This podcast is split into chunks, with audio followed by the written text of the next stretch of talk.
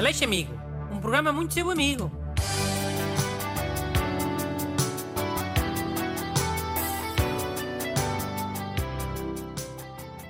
Olá a todos e bem-vindos a este espaço de amizade e entreajuda.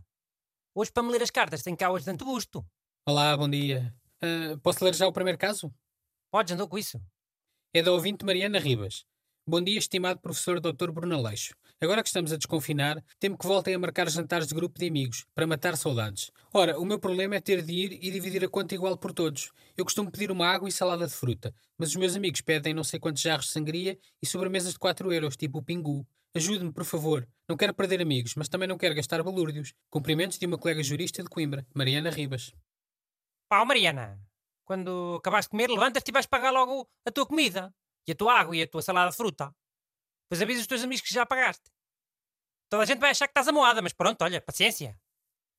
Hum, mas realmente eh, esta questão que a Mariana levanta é muito injusta. Eh, E é sobretudo injusta para as mulheres, porque, quer dizer, não querendo aqui ser machista, diria que assim de maneira geral as mulheres costumam beber menos e comer menos do que os homens. E depois é dividir por todos na mesma. Pois é capaz. Mas agora que inventaram aqueles gin estilosos, eh, as mulheres já se podem bingar um bocadito, hein? Esse gin custa alguns 3 contos, 15 euros. Isso dá para dois jarros de sangria, se calhar. Em alguns sítios até dá para 3. Hum, Mas eh, há assim tantas pessoas a beber gin à refeição. Até não há. Eu já vi. Quase sempre gajas. E fazem elas bem, hein? A vingar-se. Dos burros dos homens que pedem jarradas de sangria e pingus. Há décadas e décadas. Mas achas que a Mariana devia pedir gins também? Não. A Mariana deve ir pagar antes e pronto. Fica resolvido. Ou então faz aquilo de aparecer lá mais no fim do jantar e pede só uma bebida e uma sobremesa. Sabes como é? Depois no fim, quando for para pagar, toda a gente diz: Ei, a Mariana nem jantou, não tenho que pagar nada. E pumba, a Mariana sacou uma bebida e uma sobremesa. Sim, isso é o mais provável. eh, sobretudo se for um grupo grande a jantar. Ah, e a Mariana é que não seja burra. Peça um gin. E a sobremesa mais cara que houver na carta. Para compensar aqueles jantares todos em que andou a pagar a sangria e os pingus dos amigos. Vá, andou, próxima carta. Ok, esta é do ouvinte Carlos Tavares. Bom dia, Bruno e amigos. Pertenço a vários grupos do WhatsApp, grupos em que por vezes surgem vídeos e áudios menos próprios. Eu não me importo, porque também mando para lá porcaria. Mas o problema é quando eu sou a vítima. Ainda ontem estava a jantar com a minha mãe e abre uma mensagem de áudio e eram sons desmidos. Existe alguma forma de saber o que é antes de abrir para não passar vergonha? Obrigado e bom dia, Sr. Bruno. Olha, ouvinte Carlos. Primeiro, quando estás a jantar com a tua mãe, tens de estar a mexer no telemóvel. Foi bem feita teres metido esse som com a pessoa a gemer. A tua mãe ficou a achar que, que não consegues estar 5 minutos sem ver pornografia. Já viste o desgosto? E não te admires nada se, entretanto, ela te meter num psicólogo. Sim, ok, mas eh, então e solução para este problema? Este dos vídeos e áudios com, com gemidos no WhatsApp. Ah, pai, não sei qual é que é a dúvida aqui. Mas os vídeos e os sons do WhatsApp eh, não são todos já desmidos. Para entalar os outros. Não é essa a essência dessa rede social WhatsApp? Oh, não, a essência é a troca de mensagens.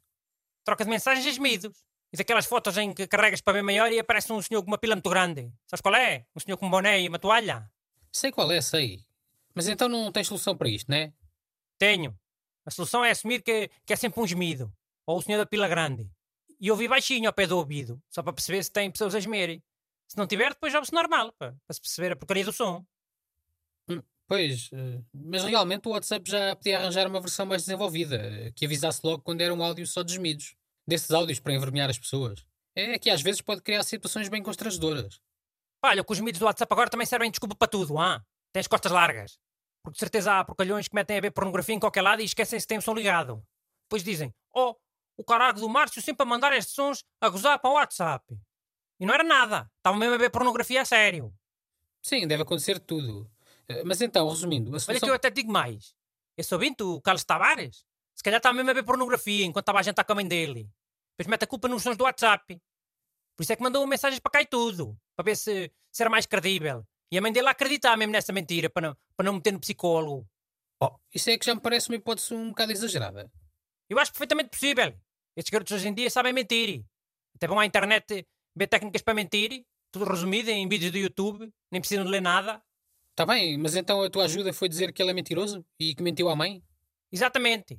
E fica aqui o aviso para os ouvintes que querem usar o Aleixo Amigo para praticar a maldade e a mentira. Não passarão. Os burros. Mandem as vossas perguntas para brunaleixo.rtp.pt Aleixo Amigo. Um programa muito seu amigo.